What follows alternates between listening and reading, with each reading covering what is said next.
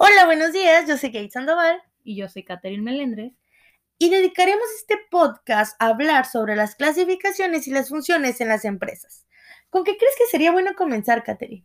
Mm, empezamos hablando de qué son las clasificaciones. La clasificación de las empresas es una manera de ordenar y organizar el sector comercial para poder establecer un buen desarrollo financiero en las sociedades modernas. Hay ocho clasificaciones. La primera sería el tamaño. Hay microempresas que tienen de 1 a 5 trabajadores, hay pequeñas empresas que tienen de 6 a 50 trabajadores, empresas medianas que tienen de 51 a 500 trabajadores y están las grandes empresas que tienen más de 500 trabajadores. Otra clasificación es la propiedad del capital.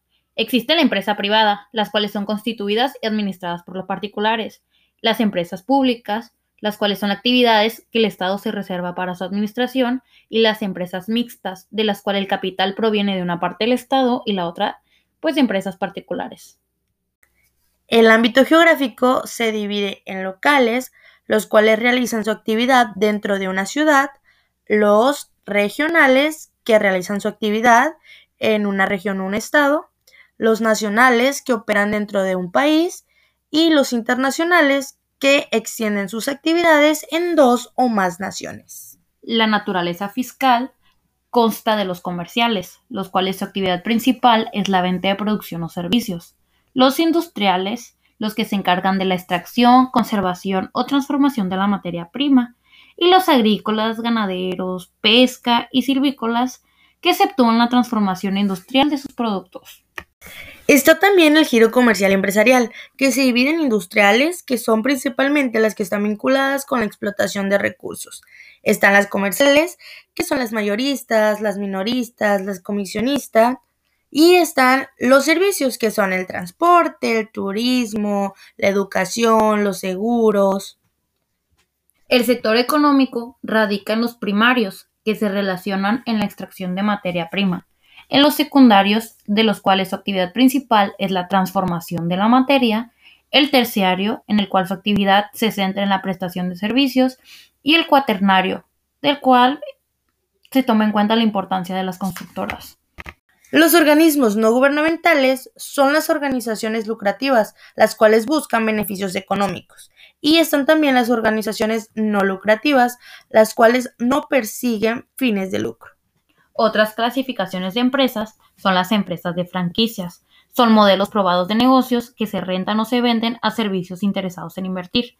Y las empresas maquiladoras, las cuales tienen la modalidad de negocio que desarrolla una actividad productiva con base en importaciones temporales de insumos extranjeros.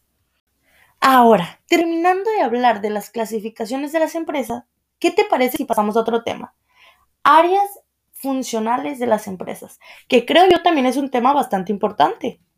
Me parece bien. Empecemos. Son cuatro áreas. La primera es el área de administración y de recursos humanos. Esta área es la encargada de gestionar todo aquello catalogado como papeleo y cualquier tipo de trámite burocrático o administrativo. Otra área es la de contabilidad y finanzas. En este departamento de la empresa se lleva a cabo todas las actividades referente a la gestión y al control de los recursos económicos. Está también el área de producción. Esta área principalmente es la encargada de transformar la materia prima en productos terminados para poder venderlos a los clientes. Y está el área de venta y marketing. El área de venta y marketing se encarga de realizar todas las actividades necesarias para que el producto llegue desde su lugar de producción a manos del cliente. Este tema fue bastante corto, pero Catherine, no olvidemos y pasemos desapercibido el beneficio, el cual definimos como la diferencia entre los ingresos totales de vender y comercializar un producto, menos costos cabe recalcar, pero se asume que para poder obtener beneficios debemos afrontar una serie de costos relativos y a la distribución características de dicha actividad. Tampoco pasemos por alto la importancia de la empresa. Estas provienen bienes de calidad para los individuos, generan empleo y permiten ofrecer una variedad donde los consumidores puedan elegir. Cierto, no podíamos dejarlo pasar desapercibido. Eh, fue un placer haber platicado contigo, Katherine. El placer fue todo mío, Kate. Espero nos sigan escuchando y volver a platicar con ustedes. Fue todo un honor. Adiós. Adiós.